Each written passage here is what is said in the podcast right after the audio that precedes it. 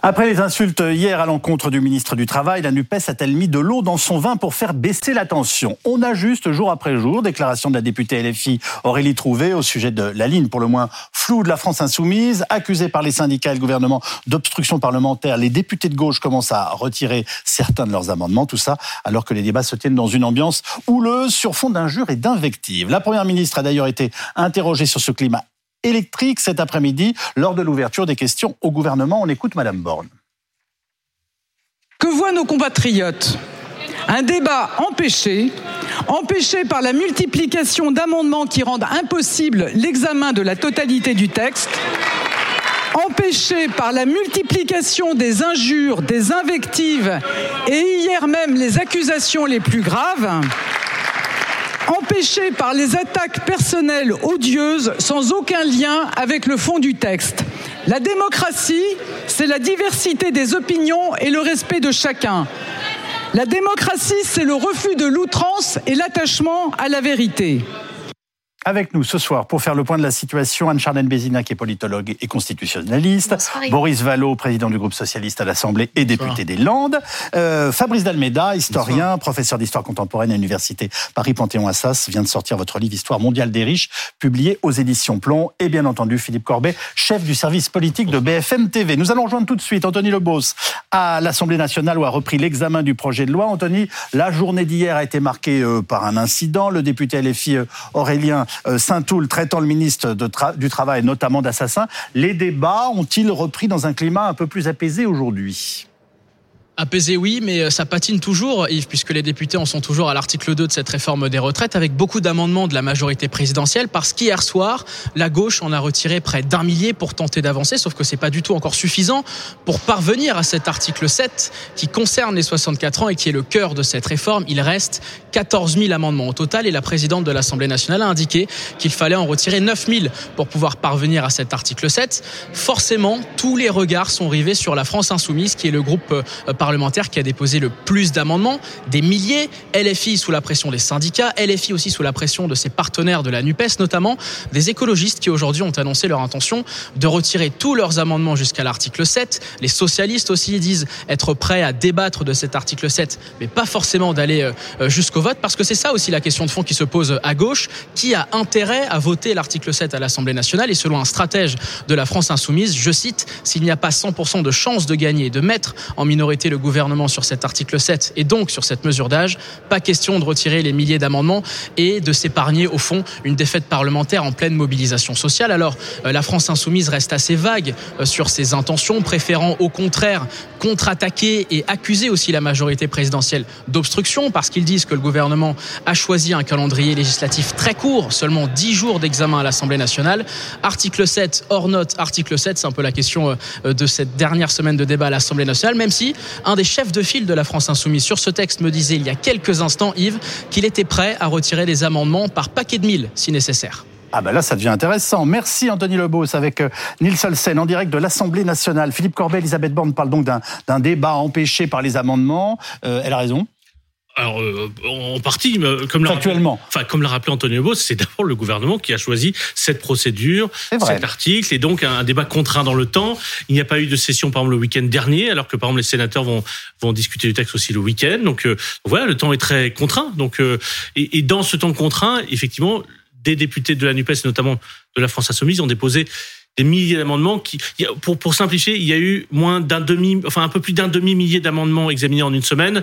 Et dans le même temps, à peu près, qui reste jusqu'à vendredi soir, en termes de temps euh, de séance, il faudrait examiner 14 000 amendements. C'est techniquement impossible. Et même les 9 000 qui permettraient d'arriver à l'article 7 sont impossibles à digérer en, trois jours. Bon, Boris Vallot, euh, est-ce que vous comprenez qu'on ne comprenne pas que la gauche qui combat ce projet, euh, aujourd'hui, ne souhaite pas, je dirais, aborder rapidement cette question de l'article 7 Alors, d'abord... C'est bien la logique. D'abord, d'abord, il y a, avant l'article 7, un certain nombre de sujets dont il est nécessaire de débattre. L'article 7, c'est un impôt sur la vie des gens. C'est finalement comment on comble le déficit eh ben, en prenant du temps de vie à la retraite pour le mettre du temps de vie actif. C'est-à-dire les deux meilleures années à la retraite pour les deux années les plus difficiles dans la vie active, puisque un senior sur deux. Que vous appelez un, impôt sur la vie des gens. C'est factuel. Euh, et donc il y a d'autres possibilités. De, il y a d'autres possibilités de financement. Et c'est euh, l'article euh, prochain que nous devons examiner pour dire, bah, écoutez, il y a d'autres possibilités dans la justice d'équilibrer ce déficit. Je vous donne juste quelques exemples. Euh, il y a par exemple, vous le savez, une hypothèse du gouvernement sur laquelle se fonde le corps d'un chômage à 4,5%. Eh bien, un chômage à 4,5% en 2030, ça veut dire un excédent de l'assurance chômage de 20 milliards d'euros. On en cherche entre 12 et 18 euh, du côté euh, de l'assurance vieillesse et on les a du côté de l'assurance chômage. Il peut y avoir un transfert de cotisation. Ça veut dire que c'est possible. On nous dit aussi, écoutez, si on augmente de 10% le taux d'emploi des seniors, il n'y a pas besoin de faire cette réforme des retraites. C'est euh, des, économistes libéraux plutôt qui disent, qui disent cela. C'est pour ça qu'il était important de, de parler de ce sujet-là. Moi, j'ai toujours dit. Donc l'article 7, on s'en fout? Non, et j'ai dit. Euh, bah, vous savez, il peut être sans objet si on trouve d'autres moyens d'équilibrer euh, le déficit constaté. Ben oui, si vous décidez de taxer euh, les superdividendes, si vous décidez de faire des surcotisations pour les hauts, pour les hauts revenus, si vous arrivez comme ça à trouver cette, cet argent, et ça nous paraît possible, c'est quand même plus juste que de le faire en le faisant d'abord sur le dos des femmes, sur le dos des classes moyennes et, et des classes populaires. Alors ensuite, pour répondre à votre article 7, moi, je l'ai déjà dit. Euh, et, et, aux syndicats qui souhaitent tous que ça soit. eh bien, je vous dis, je souhaite, pardonnez-moi. Je souhaite Chabani, à votre place hier soir, physiquement, président de la CFTC, nous expliquait que c'était un spectacle lamentable auquel on assistait, qui mettait en péril la démocratie et qu'il fallait absolument qu'on aborde l'article 7, qui est celui qui concerne eh les Français pour eh leur retraite, qu'apparemment vous eh voulez préserver. Eh bien, Yves Calvi, si vous m'avez lu peut-être chez vos confrères du Monde, je disais dès la semaine dernière que je souhaitais que nous puissions débattre de l'article 7, notamment parce que je pressens qu'un certain nombre de députés de la majorité préféraient ne pas le voter parce qu'ils sont pas très à l'aise avec cette mesure-là, qu'il y a encore au moment où nous nous parlons des amendements de surpression de 25 députés républicains et que du coup la majorité est douteuse et qu'il faut euh, euh, y aller sur cette question-là. Mais ne faisons pas l'impasse sur la possibilité, en réalité, de substituer à une mesure qui est socialement injuste, qui est dure. Sur ces 18 milliards d'euros, il y en a 12 milliards qui vont être payés par les femmes. Eh bien, il y a d'autres possibilités de le faire de façon plus juste, plus, intelligente, parce que il y a plus qu'une contestation de la réforme des retraites derrière le mouvement social. Anne-Charlène Bézina, est-ce qu'on peut aller directement euh, au débat sur l'article 7 alors, ben, il y a deux possibilités. Il y a le gouvernement qui peut de toute façon euh, décaler euh, le vote d'un article en disant, bah voilà, on, souhaiterait voter en priorité euh, tel article mmh. plutôt que tel autre.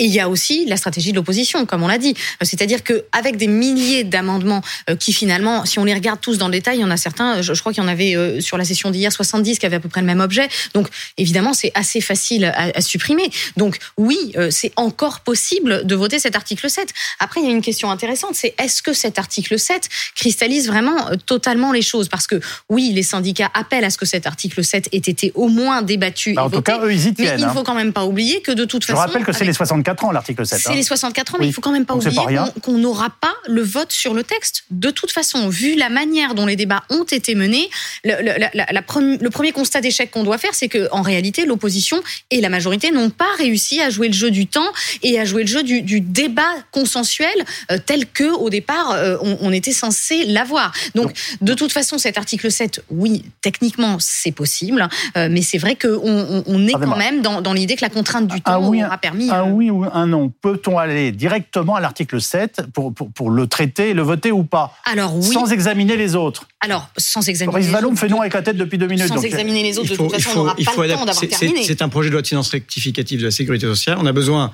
d'adopter la première partie sur les recettes avant les dépenses. Donc il faut aller jusqu'à l'article 6 pour pouvoir examiner l'article 7. Ensuite, c'est l'ordre des articles. Donc ça n'est pas possible. Qui peut être vous. Ah, qui peut appeler différemment. 7 avant Moi, je le dis. Sans problème. Les écologistes l'ont dit. Nous le ferons. Nous allons. Et nous l'avons fait déjà hier avec l'ensemble des partis de gauche. Modérément. Hein. retirer. Oui, mais il se trouve que là, vous voyez, depuis, depuis hier 20 h il n'y a plus aucun amendement de l'opposition. Et euh, je vois que les amendements de la majorité, qui sont les plus nombreux, sont euh, examinés, j'allais dire, dans une euh, lenteur euh, bien comprise. Vous savez qu'il y a dans la présidence, il y a la possibilité offerte à la présidence, quand les amendements sont identiques, de les examiner par paquet. Oui. Est-ce que la présidence le fait? Elle ne le fait pas parce que, je crois, qu'il n'y a pas beaucoup de désir de cette majorité, en réalité, d'aller à cet article 7. Et vous nous dites que c'est la majorité qui fait l'obstruction. Est-ce que vous nous dites que c'est la majorité qui fait l'obstruction parlementaire? Je pense qu'elle en fait en grande partie. Je pense qu'elle en fait en grande partie. Ce que je peux vous dire par ailleurs, c'est que non, mais ça fait ça fait des heures de débat qu'il n'y a plus d'amendement euh, de, de la gauche. Ça fait des heures de débat où il n'y a plus d'amendement de la gauche. J'ajoute que, ayant entendu euh, mes collègues écologistes, je peux le dire, moi, pour les socialistes, nous allons accélérer et retirer un certain nombre d'amendements aussi d'ici l'article 7. Bon, nous, il doit nous en rester euh, peut-être 220 d'ici l'article 7. Comme les écologistes environ. Donc à peu près comme les écologistes. C'est de façon très significative. Gardons quelques amendements qui nous permettent de parler des dépenses. Et puis, il faut aller à l'article 7. J'ai entendu un certain nombre de collègues, vous en évoquez un, qui disaient nous pourrions les faire tomber par paquet de 1000. Voilà, je crois qu'on peut avancer comme cela, mais, mais, regardez là, là, il n'y a pas un amendement. Ah des, des, partis de gauche. Mais ça, ils, sont, ils sont sages depuis aujourd'hui. Alors, je, hier soir même. Fabrice, oui, hier soir. Fabrice Delmeda, euh, je vous remonte pas à la Troisième République si vous le voulez bien. Ça, c'était le rôle d'Alain Duhamel. un peu plus Oui, mais je sais, c'est pour ça que je vous le dis tout de suite. Est-ce qu'on a déjà vu ça sous la Cinquième République? Sous la Cinquième, oui, il y a eu plein de moments de flibuste. Euh, il y en a eu euh, sous les socialistes. Il y en a eu euh, au moment où on a eu les différentes cohabitations. Il faut se souvenir du débat sur la loi R100. Rappelez-vous, avec les mousquetaires de la droite qui avaient rappelé la francisque de François Mitterrand, qui avait été sanctionné pour cela lourdement par la présidence de l'Assemblée. Non, non. Sous la Ve République, on sait aussi mettre du désordre. Et je dirais même, mon cher Yves Calvi, qu'on sait même en mettre plus, peut-être, que sous la Troisième République. Pourquoi alors Il se trouve qu'il y a un monsieur qui s'appelle Jean-Marc Guisselin, qui est un historien, et il est allé compter le nombre d'interruptions par débat, et il s'est rendu compte que les interruptions étaient plus nombreuses sous la Ve République qu'auparavant. On n'est pas si sage que ça au Parlement sous la Ve République. Ça veut dire que sous la Troisième République, il restait plus longtemps au restaurant, non? Et qu'il digérait gentiment oh. pendant le. Oui, et puis peut-être. un peu d'anti-parlementarisme. Mais disons. Oui, je savais que Boris Vallaud allait réagir. mais cela dit, c'est sous la Troisième République qu'on a mis en place la fameuse cellule de dégrisement pour les députés du Palais Bourbon, cette pièce où on peut garder euh, pour que quelques députés se reposent. Mais bon, le, le fond de l'affaire, c'est quand même que les débats sous la Ve République sont plus concentrés. Donc il y a plus de conflictualité, plus d'opposition et plus de manifestations nécessaires par rapport à ce qui se passe à l'extérieur de l'hémicycle. C'est-à-dire que la télévision, notamment, qui est rentrée, les débats parlementaires télévisés, retransmis, eh bien tout cela euh, fait une correspondance et des vases communicants avec la rue. Et si je puis me permettre une dernière petite analyse, j'ai l'impression quand même qu'aujourd'hui, le degré de conflictualité à l'intérieur de l'Assemblée reflète le peu de conflictualité dans la rue. C'est-à-dire que les manifestations se déroulent calmement. Ah oui, c'est intéressant. Alors que souvent, quand les manifestations sont très violentes à l'extérieur, il y a un appel à la dignité des députés à l'intérieur de l'hémicycle. Philippe Corbet. Euh, parce que donc là, on comprend. Pour simplifier, pour ceux qui nous regardent, les socialistes comme les écologistes sont prêts à retirer quelques centaines d'amendements chacun pour avancer vers l'article 7. Les communistes ont aussi fait un pas vers là hier. Visiblement. En fait, la question, elle est chez les insoumis. Ils sont ah, pas d'accord entre eux. Vous avez d'un côté en gros, les plus proches de Jean-Luc Mélenchon et, et exprimer ça s'exprime notamment par la voix de Monsieur Bompard, qui disent, mais en gros, je vous simplifie, il faudrait quand même idiot de leur offrir une victoire politique en arrivant à un vote qui risque de gagner, enfin le gouvernement, et d'autres comme par exemple François Ruffin qui disait dans Libération la semaine dernière, mais c'est essentiel d'avoir une vraie discussion sur l'article 7, c'est le nœud, c'est le moment qu'attendent les Français, c'est le moment que qu'ils attendent pour qu'on pour voir s'affronter la France des tableaux Excel et la France du réel. C'est le grand moment de cette discussion, disait François Ruffin. Boris Vallot, soyez gentil, répondez-moi est-ce qu'il y a une fracture au sein de la NUPES ou au sein de la France insoumise au moment où nous parlons sur les questions dont nous débattons très sérieusement sur la stratégie à adopter. Mais, nous, mais nous, débattons entre nous, euh, entre les quatre groupes euh, de, la NUPES, avec euh, nos collègues de la France Insoumise, de ce que nous pensons les uns et les autres être la meilleure stratégie. Si nous arrivons à nous entendre comme nous l'avons fait hier, vous voyez que ça nous permet de retirer un millier d'amendements. Je pense que nous pouvons encore avancer sur un certain nombre, sur un certain nombre de, de sujets. Moi, je ne renonce pas, étant clair sur ce que nous souhaitons. Euh, à convaincre les uns euh, et, les autres. Euh, et je suis, moi, j'allais dire, de l'avis de, de, François Ruffin, je pense qu'il y a un nœud là qui est important. Et c'est parce qu'au fond, je pense qu'on peut gagner. Quand je dis on pense qu'on peut gagner, je pense que le gouvernement peut être battu parce qu'on aura dit qu'il y a d'autres hypothèses de, financement et que c'est une mesure qui est injuste. Et je, je veux dire que je, reprenais, je, reprenais, je reprenais, je reprenais à, mon compte une formule d'un de vos collègues. Euh, on est passé des éléments de langage aux éléments de comment le gouvernement? Par eh l'obstruction parlementaire? être, Non, par un vote qui permettrait, par exemple, sur euh, l'amendement de suppression, je disais, il y a 25 députés LR qui ont signé un amendement de suppression. Voilà, il y a la question de, de, de, cette arithmétique. Il y en a d'autres qui peut-être euh, ne seront pas. je ne connais pas la notion d'amendement de suppression. Bah, ça veut dire que quand vous supprimez l'article, bah, il n'y a plus d'article à débattre. Ah, ah oui, donc il faut supprimer l'article 7, par exemple. Mais oui, puisque c'est l'article qui instaure euh, la retraite à 64 C'est aussi simple que ça, Charlotte Bézina? Alors, un amendement de suppression, ça consiste en effet à demander la, suppression de l'article. Et évidemment, le projet de loi de financement de la sécurité sociale rectificatif ne repose pas que sur cet article 7. Donc, on pourrait tout à fait choisir de le supprimer. Néanmoins, bon, j'ai quand même euh, l'impression qu'il y a très peu de chances pour que ça aboutisse. Il y a un point quand même qu'il faut rappeler, je pense. C'est pourquoi cette stratégie d'amendement euh, par milliers de, de, tonnes de milliers? Et encore, disons-le, sous la Ve République, 20 000, c'est même pas forcément beaucoup par rapport à, ce qu'on a déjà vu.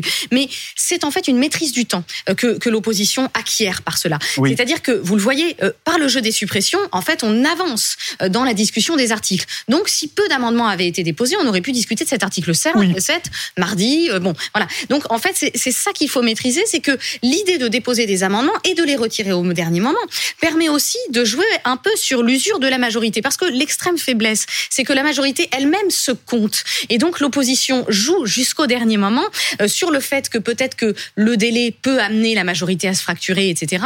Et donc, en déposant des amendements, en jouant sur ce qu'on appelle justement la flibuste, c'est-à-dire essayer de, de, perdre du temps, etc., vous allez un petit peu fragmenter cette majorité. Et donc je pense que le jeu, c'est celui-ci, c'est qu'au jour du vote de l'article 7, la majorité soit aussi incertaine que l'opposition au moment de se compter. C'est un peu ça l'idée. Le temps des débats a été réduit par l'article 47.1. Euh, est-ce que c'est une objection que fait d'ailleurs une partie de l'opposition qui vous semble légitime bah, sur la, question à l'historien? En fait, ce qui est très frappant, c'est sur la longue durée, les, les parlementaires ont moins de temps de travail euh, sur les sur les votes en plénière et sur les discussions des textes. Oui. Et c'est une tendance vraiment. Euh, alors, on avait essayé de corriger ça à un moment donné avec la session unique, mais euh, visiblement, on n'arrive pas à, à, trouver suffisamment de temps. Et on arrive d'autant moins que, faut quand même le dire, les lois sont de plus en plus complexes. Leur écriture demande de plus en plus d'attention, indépendamment même des, des stratégies politiques. Et on a une vraie difficulté dans notre régime politique à, à, à faire que les parlementaires puissent travailler convenablement et avec le temps. J'abonde évidemment dans le sens de ce qui vient d'être dit et c'est une réalité euh, historique. Moi, je défends l'idée qu'il faut laisser le temps au débat parlementaire. Et que dans l'histoire, y compris quand il n'y avait pas de majorité, les parlementaires ont été capables, parce qu'ils avaient une culture du débat parlementaire, de construire ce que moi j'appelle des lois immortelles. Ils survivent non seulement aux alternances, mais aussi euh, au régime euh, mm. troisième, quatrième, cinquième République. Je ne parle pas du fond, mais de la loi de 1905, de 1900. 5, séparation de l'Église et de l'État. Non, je, je, pensais, alors je, pardon, je, je bon, c'est 19. Non, vous avez le droit d'être fatigué avec vos amendements. La loi, oui, voilà, je suis un peu fatigué. Euh, non, mais la loi, la loi de 1900, de 1905 sur euh, les retraites, ah, euh, c'est non, mais c'est un an et demi en commission hmm. et c'est des mois dans l'hémicycle. Et la loi 1905 de séparation de l'Église et l'État, c'est deux ans et demi de, de, de, commission spéciale et des mois et des mois de travail parlementaire. Juste un tout petit point. Il y a un point quand même important, c'est que souvent la conflictualité est plus forte quand il y a des nouveaux députés dans l'hémicycle.